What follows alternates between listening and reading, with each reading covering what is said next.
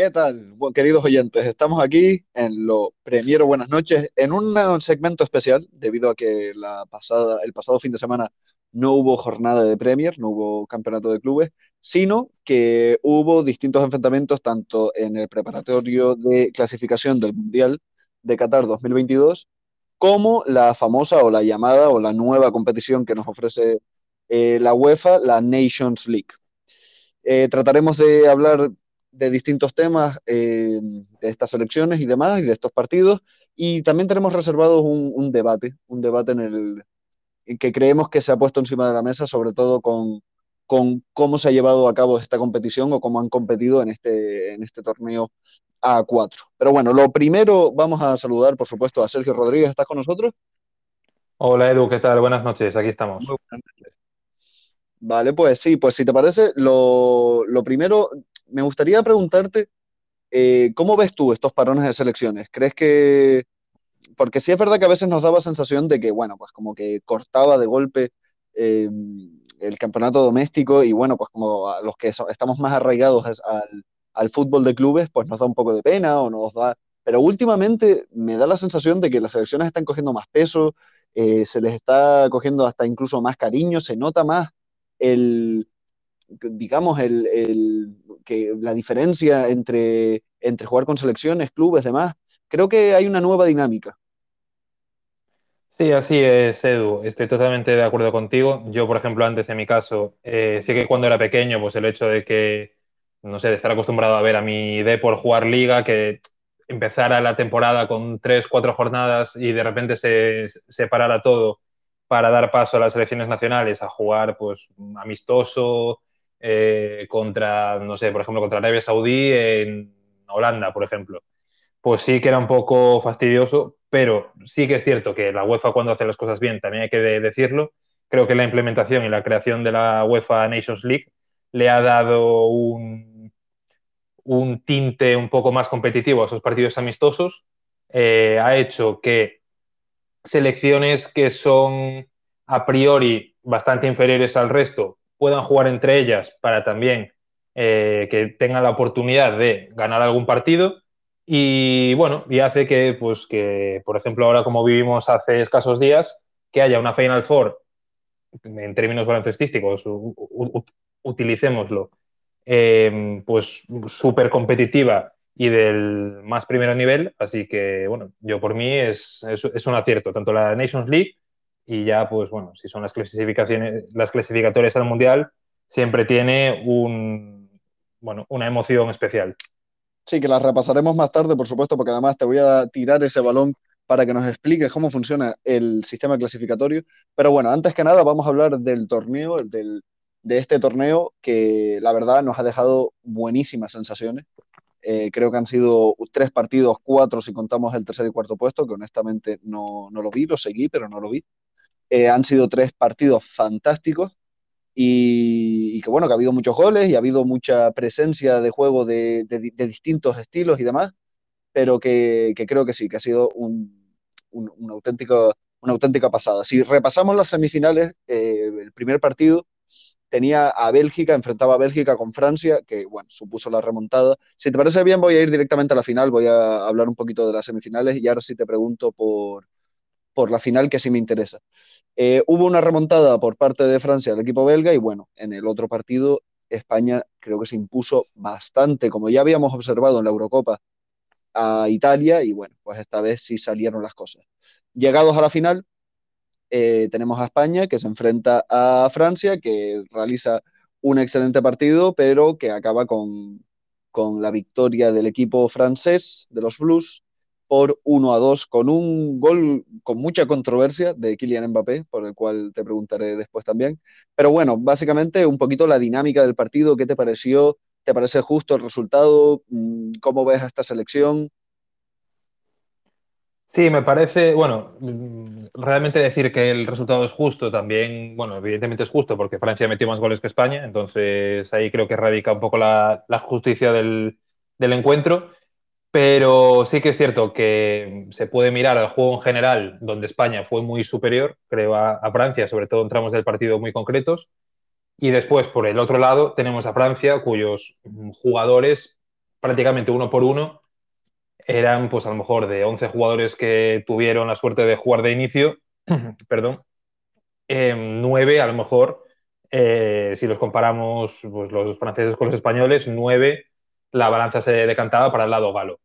Entonces, si, me, da simplemente para repasar la alineación y sobre todo repasar la alineación de estrellas con la que cuenta Francia, eh, tenían portería Lloris con una defensa de tres con Barán, Koundé y Kimpembe, con un doble pivote con Choumeny, Pogba y delante a, bueno, por los carrileros a Teo Hernández y a Pavard, con una media punta con Grisman, dentro de, este rol que tiene en Francia, que no es el mismo Grisman del Atlético ni el mismo Grisman del, del Barça, es otro Grisman, y con una dupla terrorífica arriba, arriba con Kylian Mbappé y con Karim Benzema.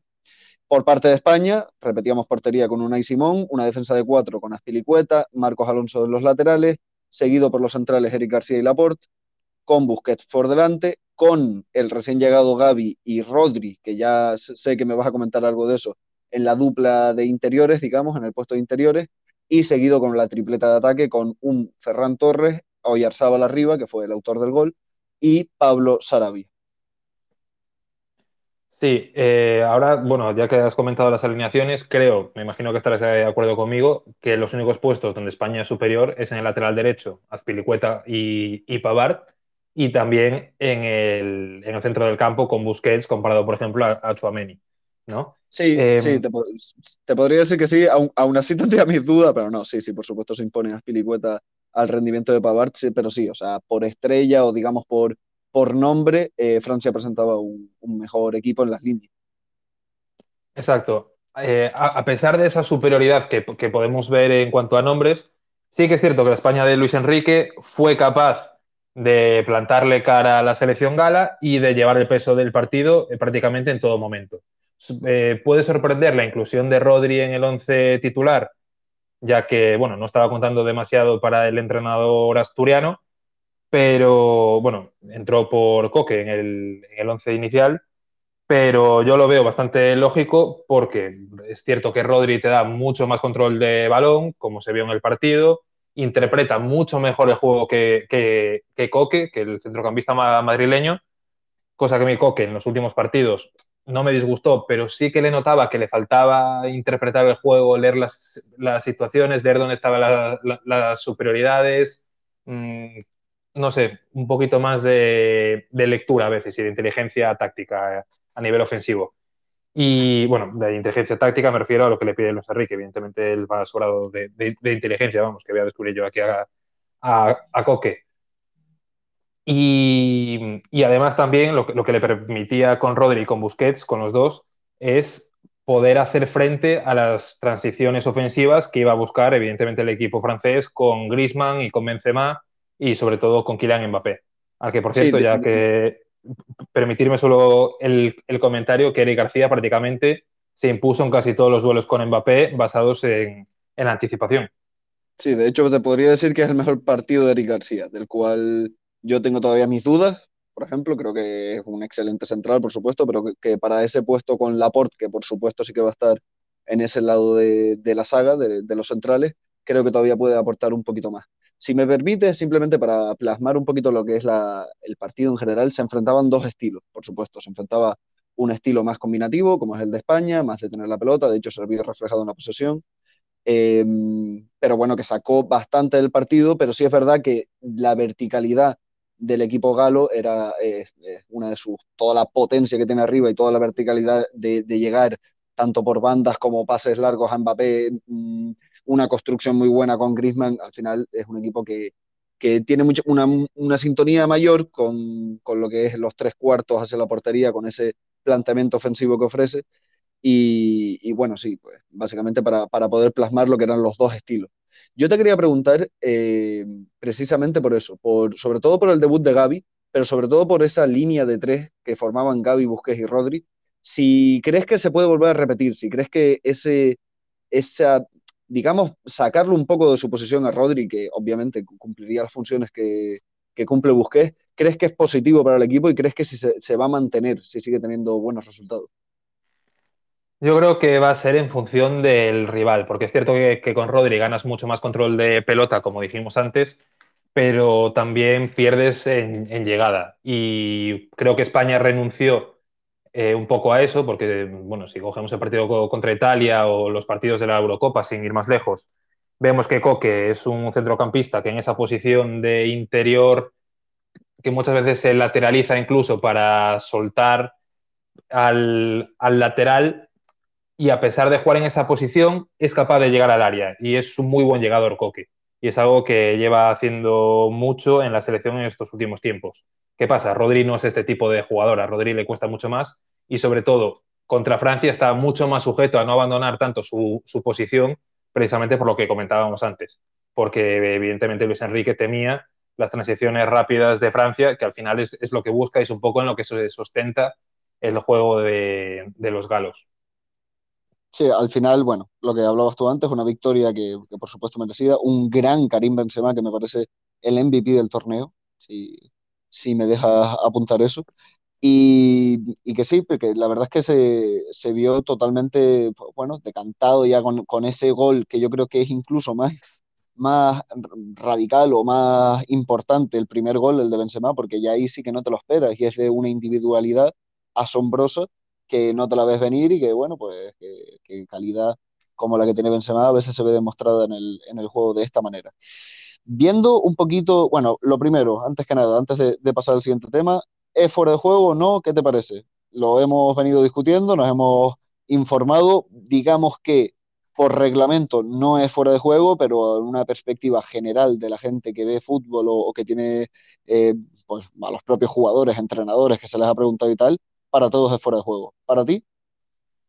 Para mí no es fuera de juego porque así lo dice el reglamento, pero es algo que urge cambiar porque es eso, o sea, no es normal que porque haya rozado Eric García, que evidentemente va al suelo, porque hay un jugador que está fuera de juego, que se interprete como un reinicio de la jugada. Evidentemente, que, creo que, el reglamento... Se active, que se active una segunda jugada después de un prácticamente un roce de balón me parece asombroso. Exacto, porque al final es lo de intervenir o interferir o, y demás que se habló estos días, pero, pero bueno, evidentemente es gol legal porque así lo dice el reglamento, pero creo que no debería de ser así como, como y creo que coincidiré con muchos otros, claro. Sí, de, de, debemos acudir a la RAE ahora mismo para, para, poder interpretar algunas normas, pero bueno. Totalmente.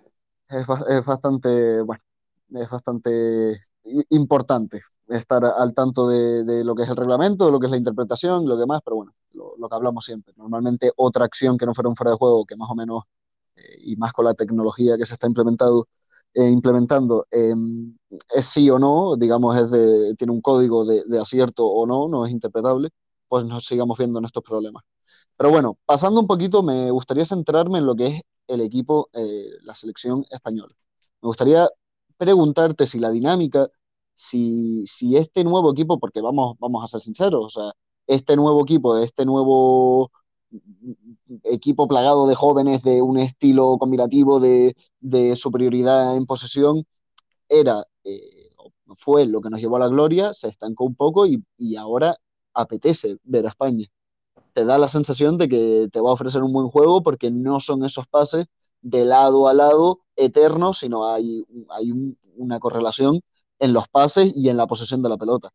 Me gustaría preguntarte si crees que este es el camino a seguir, si se debería explotar esto o, no digo cambiar de estilo completamente, pero sí es verdad que igual en partidos como los de hoy o en la dinámica general que ofrece la selección normalmente, que es de pocos goles a favor, eh, si crees que es el camino a seguir o si ves que el fútbol evoluciona en otro sentido y por ello eh, España también.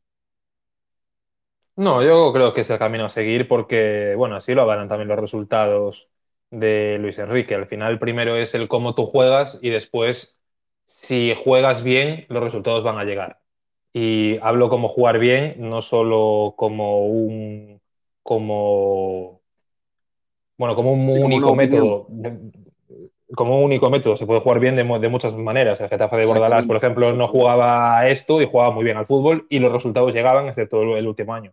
Pero bueno, sin irme por los cerros de Úbeda, eh, creo que España juega muy bien al fútbol y los resultados están llegando. Al final, sin ser, yo creo que estando un escalón, incluso dos por debajo de las selecciones top a nivel europeo en cuanto a calidad, pues Luis Enrique ha sido capaz de llevar a la selección a las semifinales de la, Eurocopa y plantarle cara y mirarla de tú a tú al campeón de Europa, a la postre, eh, campeón de Europa que, fue Italia, y ahora llegar, plantarse en la Final Four de la UEFA Nations League, ganarle ahora sí al campeón de Europa, al vigente campeón de Europa, que es Italia, y plantarle cara a los vigentes campeones del mundo, que es Francia, y prácticamente estar por una jugada polémica a punto de por lo menos empatar la final, bueno, yo creo que no hay por qué cambiar nada.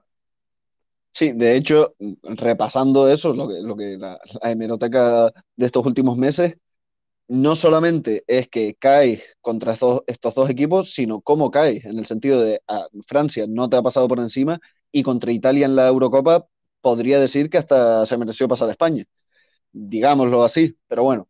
Eh, viendo esto, abro debate y abrimos debate, eh, sobre todo eh, pues, por este tema que estamos hablando, por este tema que estamos tocando, que es, con este dilema que nos presenta Luis Enrique de, llevar a jugadores, digamos, de su corte o de su, de su propuesta futbolística, se pone en duda o se pone en... Se, asemeja complicada la situación de jugadores que rinden a, un buenísimo nivel y donde es destacada la meritocracia, es decir, cuando hablábamos de que la selección es un premio. O sea, no solamente eh, se trata de que el seleccionador forme un equipo, sino que lleve a los mejores del momento. Con este, que esto tiene su debate, porque digamos que prácticamente casi todos están en un buen momento. Sí es verdad que podrías sacar, por ejemplo, Ander Herrera o, algún similar que jugara en una posición que, bueno, que, que, uno crea que puede rendir un buen nivel, pero al final la propuesta de Luis Enrique es otra, llevar a sus jugadores que quieran jugar a su juego y que quieran llevar a cabo o quieran plasmar su idea futbolística. Con lo cual, abro debate y te pregunto, ¿es no necesario, pero es importante que prevalezca los resultados, el estilo de juego, em, cómo hagamos las cosas, a llevar individualmente como, como sí, por meritocracia a los jugadores que están bien en un momento? O sea, ¿hace falta un seleccionador que lleve a cabo unos fichajes de los mejores del momento o hace falta un, entrenador que lleve a cabo una visión y un juego con, resultados y con, con su idea? Pues es un tema súper interesante y que precisamente desde que está Luis Enrique en la selección y desde la Eurocopa es un debate que en España, eh, bueno, pues apareció y todavía mm, Luis Enrique hay a un, cierto sector que todavía no, convence, ¿no? Por ejemplo, uno de los jugadores que más eh, perjudicado se ve y que más se oye que el por qué no va es Nacho, por ejemplo, ¿no? Eh, o, Canales, por ejemplo, que por qué lleva ahora Gaby, no lleva Canales, que juega en la misma posición y Canales pues tiene un bagaje en primera división y, mucho mayor. ¿eh? Que está siendo el mejor del PSG con todas las estrellas que tiene a su lado y está siendo el mejor del PSG en lo que llevamos de temporada. Por ejemplo, sí, también. Y bueno, y un sinfín de jugadores que podrían ir por rendimiento a la selección y no van. Mi opinión es la siguiente. Mi opinión es que el, seleccionador, con el, con el poco tiempo con el que cuenta, su objetivo es em, formar un equipo, no es formar un All-Star, como si esto fuera la NBA. Entonces, yo creo que, que en líneas generales el seleccionador lo que tiene que hacer es formar un equipo con un modelo de juego, con un estilo de juego determinado y en base a eso llevar a los jugadores que más se pueden adaptar a ese, a ese modelo. De hecho... Es, curioso, si, me permites, es curioso cómo se podría incluso revertir en los propios jugadores, por ejemplo, llegar a querer eh, jugar a algo que se aproxime más a la idea del seleccionador. Es que si, si, partimos de ese punto, se puede hasta haber cambiado, que obviamente prevalecerá el, el, el estilo del futbolista, pero es, curioso como ya no, uno no tiene que hacerlo lo mejor posible para ir a la selección, sino tiene que hacerlo de una manera para ir a la selección. Sí, exacto, pero también por ponerlo de ejemplo en otra selección, era un poco lo que pasaba, o lo, incluso lo, que pasa hoy en día con la Inglaterra de Southgate, ¿no? Hablando, bueno, ya que el podcast también eh, es de la Premier League. Siempre tenemos que em, poner ahí una puntilla de la Premier League, porque si no. Sí, exacto, pero por ejemplo, en Southgate sí que aprovecha las, digamos, las sinergias que, que existen entre los jugadores del mismo club y las, y las utiliza en la, en la, selección. Pues Luis Enrique yo creo que, por ejemplo, con los jugadores del Barça, con Eric García, con eh, Busquets y con Gaby, por ejemplo, pues busca eso, que haya esa, esa sinergia de que sepan a, qué juegan. O incluso con, con Rodri, con Laporte, por ejemplo, pues puede buscar eso. Y yo creo que Luis Enrique en la Eurocopa incluso se traicionó un poco a sí mismo, que yo creo que no va a pecar otra vez de eso. Y es que, bueno, Marcos Llorente llegaba como el mejor centrocampista de la pasada liga, o por lo menos del final de liga, y lo quiso meter fuera como fuera en el 11. ¿Qué pasa? Que lo metió como lateral porque, bueno, venía jugando también de carrilero en el, Atlético y demás. Y no le funcionó. ¿Qué pasa? Que yo creo que aprendió de ese error porque Marcos Llorente, pues a lo mejor no es el jugador idóneo para jugar de lateral a lo que quiere Luis Enrique y puso a Azpilicueta. Y Azpilicueta tuvo un rendimiento, mmm, para mi gusto, muy superior al que tuvo Marcos Llorente como lateral en la Eurocopa, básicamente porque no es lateral. Y ahí aparte... Es su posición y porque es el mejor en su posición ahora mismo, podríamos hablar de... Bueno, es el campeón de la pasada Champions League, o sea, ha jugado todos los partidos con el Chelsea, eh, tanto de central como de carrilero, como de lateral derecho, polivalencia, de madurez absoluta no sé, o sea, creo que, que es normal, es, es, es, bastante normal que Aspilicueta sea mejor que Marcos Llorente en su posición. Exacto, pero me refiero que como Marcos Llorente era el mejor centrocampista de ese momento, lo quiso meter casi con calzador sí, sí, como, sí, sí, por, no desaprovecha, por no desaprovecharlo, ¿no? Y pues le salió mal, yo creo. Y al final, de hecho, hubo partidos en la Eurocopa en los que jugó Azpilicueta, lo hizo bien, y Azpilicuetas, que es un jugador que está acostumbrado, bueno, que rinde en todos los estilos de fútbol posibles que se hayan inventado y en los que se inventarían ahora nuevos, pues también rendiría bien. Pero es que ahora mismo con juega un poco a lo que quiere jugar Luis Enrique también. Y ya si me permites, eh, con este debate también añadir que yo para mí, esto lo que dije hasta ahora es en términos generales, pero después evidentemente hay que analizar un poco el caso de, cada selección. Yo creo que hay, dos vertientes. Las selecciones cuyo el nivel de los jugadores es bastante parejo, como puede ser el tema de España, que llevamos hablando hasta ahora, en el que, pues eso, creo que el entrenador tiene que buscar, pues lo que decíamos antes también, pues su estilo de juego y sus jugadores que mejor le encajan en lo que él quiere que el equipo juegue. Y después está otro tipo de selecciones que a todos nos vendrá a la mente, por ejemplo, pues Gales o Suecia, como era antes con Ibrahimovic, selecciones que tienen un nivel bastante parejo, que suelen ser inferiores a otras, pero que tienen una individualidad muy grande. O, por ejemplo, pasa con las selecciones africanas también. Por ejemplo, pues, con Senegal o con Egipto, que tiene pues, estrellas en Sadio Mane, en Senegal no tanto, porque sí que el talento está un poco más, más repartido, pero en Egipto con Mohamed Salah. Salah, sí, claro.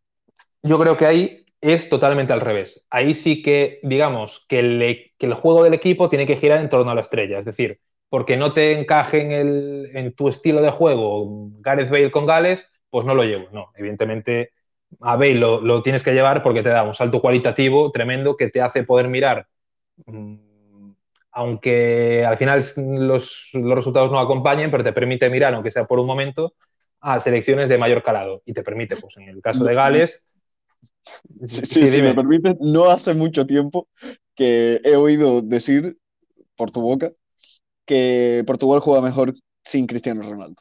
Que bueno, no sabemos a qué hablamos, de, de qué hablamos y, y, demás, pero que es curioso también. O sea, que es curioso cómo puede afectar una estrella a la dinámica del equipo.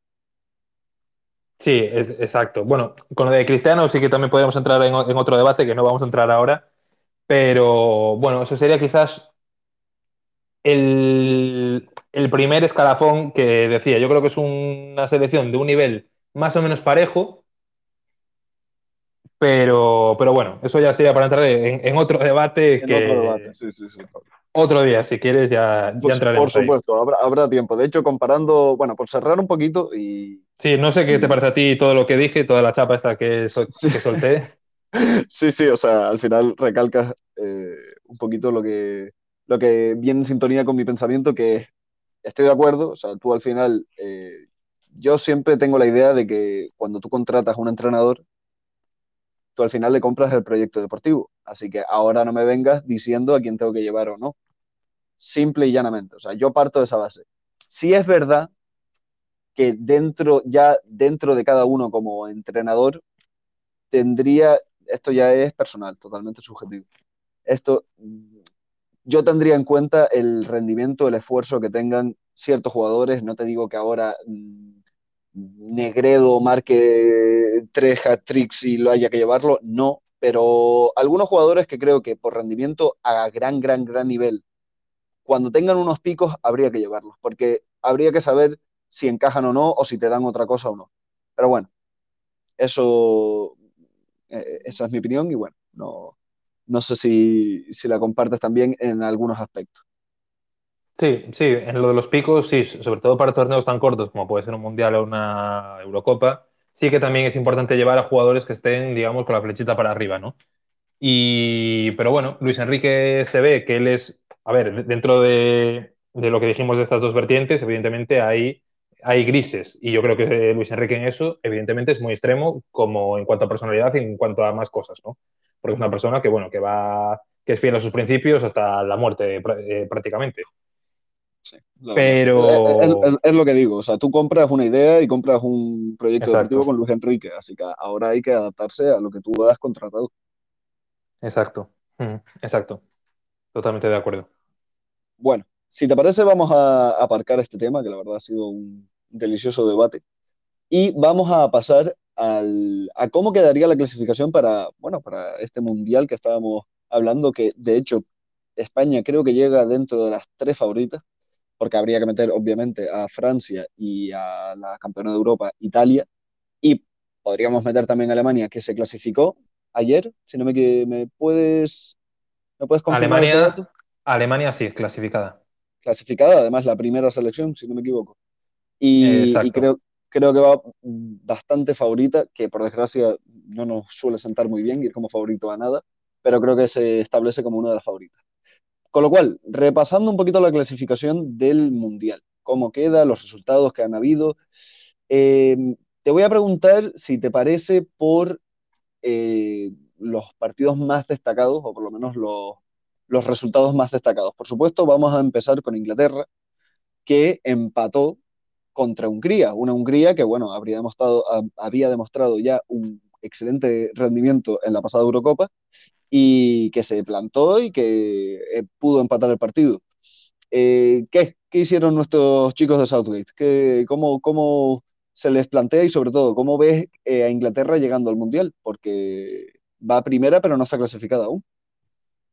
Sí, así es. Prácticamente la, la, clasificación la tiene en la mano. Al final es primera del grupo y con 20 puntos. Polonia es segundo con 17. Polonia iría ahora mismo a la repesca y bueno, viene por ahí acechando un poco Albania con 15 puntos, pero bueno, a falta de 6 puntos, eh, parece que Albania ya no le va a dar para, para alcanzar a Inglaterra. Sí puede ser que, que, lo haga con Polonia. Pero Inglaterra, pues bueno, viene dando, es un equipo de bastantes altibajos, ya no dio muy buenas sensaciones en la última Eurocopa y parece que sigue con el mismo rendimiento dubitativo. Yo creo que en cuanto a nombres, evidentemente, es una selección que puede optar a todo y evidentemente hay que meterla como una de las favoritas, aunque bueno, hacer favoritas de aquí a más de un año todavía, pues bueno, pueden pasar muchas, muchas cosas. Pero, pero bueno, evidentemente es una de las, de las favoritas. Creo que va a tener que mejorar. Es curioso cosas. como Inglaterra, siendo finalista, nos transmite tan poco como favorita. O sea, es, es muy curioso. Sí, yo creo que es por todo el talento que tiene y, digamos, lo, lo poco equipo que se les ve jugando. Es decir, a ver, al final creo que hay unas carencias en cuanto al entrenador. O sea, cuando tiene. No es por nada, no siendo crítico con, con Southgate, pero al final estamos hablando de, por ejemplo, Luis Enrique. Estamos hablando de un entrenador que, que ha conseguido grandes cosas. Al final es una experiencia, es una, es una experiencia de, previa a lo que podríamos decir de, un, estable, un, establecimiento de Southgate como, como, entrenador, al final es complicado y, y creo que por ahí, por ahí puede girar eh, o podría cambiar el rumbo si al final se consiguiera un entrenador de mejor nivel.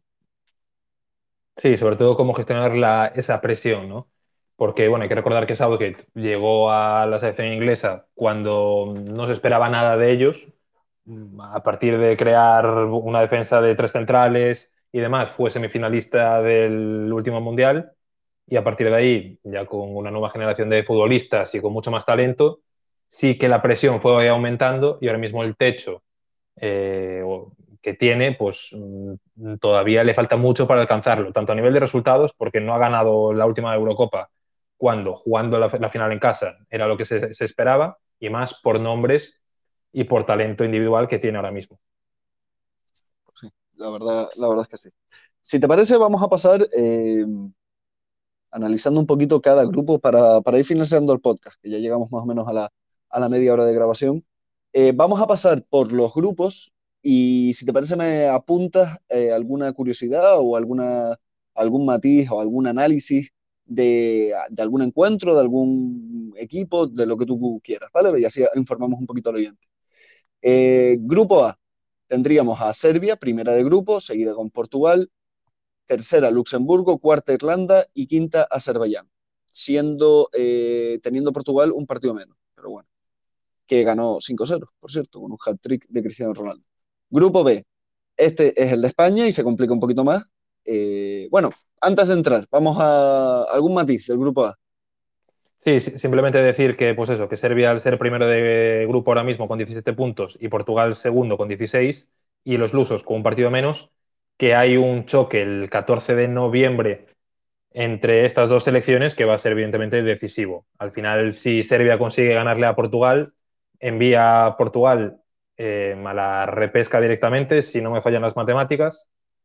Mm, mm, sí, porque a Portugal solo le faltaría un partido y serían cuatro de, ventaja para los serbios. Así que es vital ese partido para los de Fernando Santos. Veremos cómo, cómo lo afrontan. Vienen de empatar en el primer partido 2 a 2 Así que, bueno, vamos a ver cómo, cómo afrontan los dos ese, encuentro. Algo parecido a lo que le pasa al grupo B, en el que se encuentra Suecia y España, que todavía se tienen que enfrentar una vez más, donde Suecia va primera y le ganaba a Grecia, que era más o menos donde teníamos las esperanzas nosotros de que, de que fallara algún punto. Con lo cual el grupo quedaría con Suecia primera, España segunda, tercera Grecia, cuarta Georgia y quinta Kosovo. Exacto, al final la misma situación para España que Portugal. España depende de sí misma, con ganar la Suecia prácticamente ya estaría, ya que el otro partido que le queda a España es el de Grecia, que bueno, se cuenta con ganar ese partido, y a Suecia le queda el otro partido, lo tengo aquí, contra Georgia. Así que bueno, veremos el 11 de noviembre, son los partidos que no son el duelo de directo, y el 14 de noviembre tenemos ese Suecia-España, que va a ser totalmente decisivo. España-Suecia, si no recuerdo mal. Sí, sí, sí, es en Sevilla, de hecho, si no me equivoco. Pasando al grupo C, eh, tenemos a la campeona de Europa, Italia, que por cierto le cortábamos una racha de 38 partidos sin perder, si no me equivoco. Eh, seguida, sí, seguida por Suiza, tercera Bulgaria, eh, tendríamos a Irlanda del Norte y en quinta posición Lituania. Bastante encaminada para, para el equipo de Mancini pero todavía le quedan dos partidos. De hecho, tienen un partido menos, sí, correcto, tienen un partido menos. Sí, bueno, tienen los mismos partidos que Suiza, seis cada uno, y ojo porque están empatados a puntos los transalpinos con los suizos, y hay un duelo también directo el 12 de noviembre en Italia, un Italia-Suiza. En la ida jugada en territorio helvético fue 0-0 Así que, bueno, también otra selección que a priori es de las favoritas para el Mundial, que se tiene que jugar en el último parón, el parón de, noviembre, su clasificación directa para el Mundial de Qatar 2022. Sí, sí, o sea, de hecho, la única clasificada es Alemania. Lo que quiere decir es que de la Nations League, los cuatro clasificados no están aún clasificados para, para el Mundial, lo cual es curioso, lo cual dice mucho de que los grupos se estén complicando cada vez más, la verdad.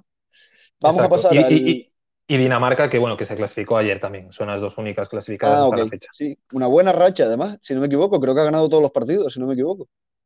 Sí, exacto, en efecto. Todos los partidos y que ofreció un rendimiento espectacular en la Eurocopa. Cero goles en contra en ocho partidos. Increíble. Bueno, llegaremos, llegaremos. Eh, grupo D. Grupo D tiene a Francia como eh, primera, con 12 puntos, seguida de Ucrania, eh, con Finlandia por detrás, Bosnia y Kazajistán bueno, pues lo tienen encaminado también los chicos de The Shams. Sí, aquí sí que va a estar más entretenida, más entretenido el grupo en esto, en estas dos últimas fechas porque hay más equipos que se juegan cositas. Está, como bien dijiste, Ucrania, Finlandia y Bosnia. Los ucranianos son segundos con nueve puntos y Finlandia y Bosnia están ahí al acecho con duelos particulares entre ellos. Así que, bueno, todavía Ucrania no puede, puede no tener asegurada esa plaza de, de repesca, aunque a su vez también puede optar a la primera plaza que albergan los galos. Pasando al grupo E, tenemos a Bélgica, eh, que no ha perdido, lleva 16 puntos y sí lo tiene más encaminado, parece que el siguiente partido lo puede conseguir. Seguida de República Checa con 11 puntos, Gales 11 puntos y ya eh, Estonia y Bielorrusia se encuentran con 4 y 3 puntos respectivamente. Pues, un poquito más eh, fácil lo tienen los belgas. Sí, así es. aquí hay que destacar, como también bien dijiste, que Gales tiene un partido menos y que a priori, bueno, pues también va a estar bonito, porque Gales, a pesar de tener un partido menos, eh, uno de esos partidos con respecto a la República Checa que le toca jugar es contra Bélgica, que posiblemente el día 16 de noviembre ya esté clasificada para el Mundial y no se juegue nada. Así que va a estar bonito. El, la verás particular entre la República Checa y Gales lo tiene ganado Gales, que, que empataron el primer partido jugado en tierras galesas y el otro día en la República Checa eh, pues también empataron. Ah, no, no, perdón. Empataron el segundo en tierras checas y ganó Gales el primero en Gales. Así que, bueno, bastante encarrilado en principio para la selección de Gareth Bale, que no va a poder jugar porque, bueno, ya sabemos que, que se lesionó hace 15 días y le diagnosticaron un problema muscular que lo tendrá de baja de 6 a 8 semanas. Informado te veo con el parte de lesiones de Bale, normal, porque siempre hay que estar al día de, de, algo tan que no es sorpresa, pero bueno. Bueno, pasamos al grupo F, que ya la dicha Dinamarca, clasificada con sus ocho victorias en ocho encuentros seguidas de Escocia, que parece que lo tiene también bastante, bastante encaminado con esos 17 puntos, y seguida con Israel, Austria, Islas eh, Feroe y Moldavia. Aquí destacar el papel de Escocia, que de los dos partidos que tenían esta fecha en octubre, el primero era contra Israel, un duelo directo en tierras escocesas, además, que Scott McTominay consiguió anotar el 3-2 definitivo a favor de los escoceses, que le permitió sumar una victoria, pues lo que decíamos en ese duelo trascendental para el grupo, y que ayer eh, Lyndon Dykes fue capaz de meter un gol en Islas Feroe en el minuto 86 para darle la victoria por 1-0, bueno, por 0-1, mejor dicho, en un partido al que se le atragantaba a los escoceses. Así que Escocia, con ganarle a Moldavia en el siguiente partido, en, Moldavia se va a jugar, pues ya tendrá asegurada su plaza en la repesca. Si no, jugaría en la última jornada contra Dinamarca, que, bueno, que a su vez ya está totalmente clasificada. Bueno, bien, bien, bien. Tendremos un ojo en esa, en ese grupo. Grupo G, eh, Holanda, que le ganaba 6-0, si no me equivoco, a, a, quién era? A Turquía. A, Gibraltar. A Gibraltar, bueno, a Gibraltar. Con 19 puntos se posiciona también primera. Eh, tenemos seguida a Noruega, que también hizo un buen papel. Eh, con Turquía, Montenegro, Letonia y la dicha Gibraltar con 8 derrotas en 8 partidos jugados. Sí, aquí Turquía también vivió algo similar a Escocia, iba perdiendo 1-0 contra Letonia, a quien de los últimos cinco enfrentamientos en partido oficial desde 1920, una cosa así, no era capaz de ganarle, se le atragantaba, atragantaba el equipo letón a los otomanos. Y ayer iba perdiendo 1-0 una vez más contra Letonia, conseguía empatar la selección turca y en el último minuto, en el minuto 98 de penalti, metía Burak Yilmaz para los turcos, que se llevaron los, tres puntos y todavía no dicen adiós a las posibilidades que tienen de clasificarse, tanto de manera directa, que es bastante complicado porque están a cuatro puntos de Países Bajos con seis en juego, pero sí con más opciones reales de alcanzar a los noruegos que están en puestos de repesca, ya que están solo a dos puntos. Increíble Yilmaz como sigue teniendo esa capacidad de, gol y, y, además es que está siempre en el once titular. O sea, no, no se ha salido del once titular, es increíble, pero bueno. Eh, vale, pasamos al grupo H, donde tenemos a Rusia primera con 19 puntos, seguida de Croacia, de la Croacia, de Luka Modric o, bueno, Iván Rakitic, ¿no? Que ya se, ha retirado. con 17 puntos, así que lo tienen bastante encaminado, y seguida por Eslovaquia, Eslovenia, Malta y Chipre. Sí, en este grupo hubo un pequeño tropiezo de Croacia contra Eslovaquia, que empataron a doses, y eso le costó abandonar el primer puesto que le, da la, que le daría la clasificación directa. Y así que, bueno, ahora mismo segunda a dos puntos de Rusia. Hay enfrentamiento directo, como no, en, otro grupo más entre ellos, el 14 de noviembre en tierras croatas. Pasando al penúltimo grupo, el grupo I, tenemos a la dicha Inglaterra que no ha perdido y que se posiciona con 20 puntos, seguida de Polonia con 17 puntos, Albania, tercera de grupo con 15 puntos, Hungría, Andorra y San Marino. Sí, aquí nada que comentar, ya está todo dicho, ya lo hablamos antes, así que por mí nada más a tratar de este grupo. Perfecto, y si pasamos al último grupo, el grupo J, con la victoria de Alemania se clasificaba ya y está seguida de Rumanía con 13 puntos, Macedonia, Armenia, Islandia y Liechtenstein. Sí, exacto. Aquí también está todo bastante abierto entre las selecciones que todavía no están clasificadas para el Mundial de manera directa, como es el caso de los teutones.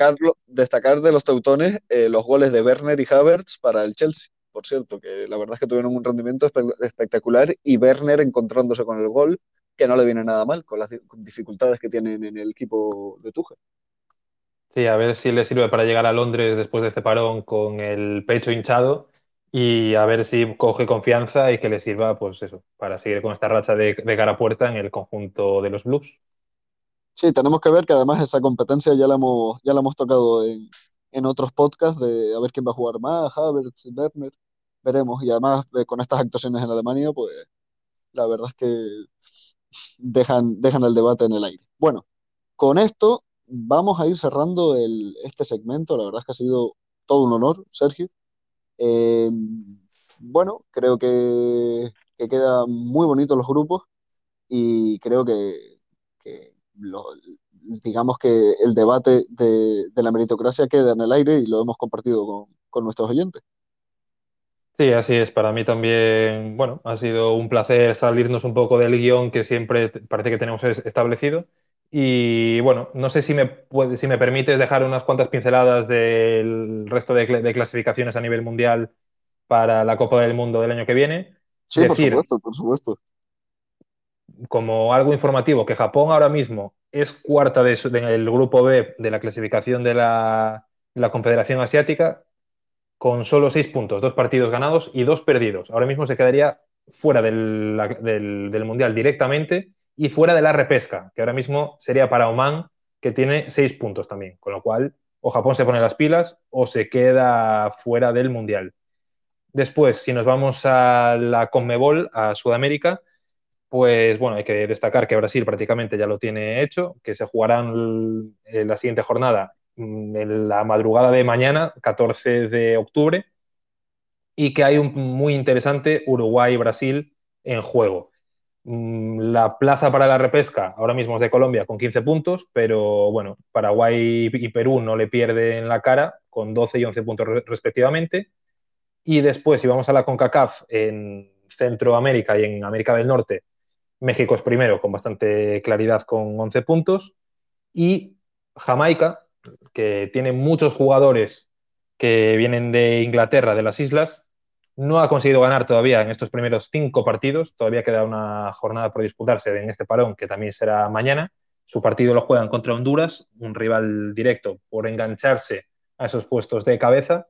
Y bueno, pues por ahora una bastante decepción el conjunto jamaicano de los Reggae Boys. Y ya por último, y ya por último, en, en el continente africano, destacar que va a haber muchos partidos también directos, como los que comentábamos en Europa, en la última jornada, para avanzar a la última ronda ya, que serán eliminatorias directas a ida y vuelta, en cruces que serán en el mes de marzo. Y destacar que para esas eliminatorias ya están clasificadas la Senegal de Sadio Mané y también eh, la Marruecos de Hakim Ziyech, que veremos, que aquí hay polémica, que ya no fue a las dos últimas convocatorias de la selección marroquí, por desavenencias con el técnico, porque bueno, el técnico se quejaba de que, bueno, de que en una de las últimas convocatorias que Ziyech no había entrenado bien alegando lesiones y que se lo había inventado y que era pues un poco más que un mentiroso. Así que... Interesante, interesante. Sí, Bajid eh, Jalido, bueno, no me sale, Halihodzic es un entrenador que ya tiene muchísimo bagaje, sobre todo en bueno, fútbol africano, entrenó también al Nantes, eh, al Dinamo de Zagreb, bueno, a un montón de, equipos, incluso al PSG antes de ser de los jeques. Un entrenador muy experto que parece que por ahora no cuenta con Joaquín Ziyech. Así que veremos, veremos. curioso. Muchísimas gracias por la actualidad del resto del continente. La verdad es que se agradece muchísimo y estaremos, estaremos al tanto. Así que nada, con todo esto, eh, muchas gracias, Sergio, como siempre. Nos vemos. Muchas gracias, Edu. Que tengas Nos vemos, de hecho, no dentro de mucho que estaremos eh, pendientes de la jornada número 8, si no me equivoco. Exacto, eso es. Octava jornada de la Premier League que, bueno, que nos tiene ya bastante enganchados al fin de semana. Así que con todo esto, oyentes, eh, les recordamos, pasen un agradable puente, bueno, ya lo pasaron, y disfruten de la jornada de la Premier League de este sábado y domingo. Con esto nos despedimos y recuerden, lo primero, buenas noches.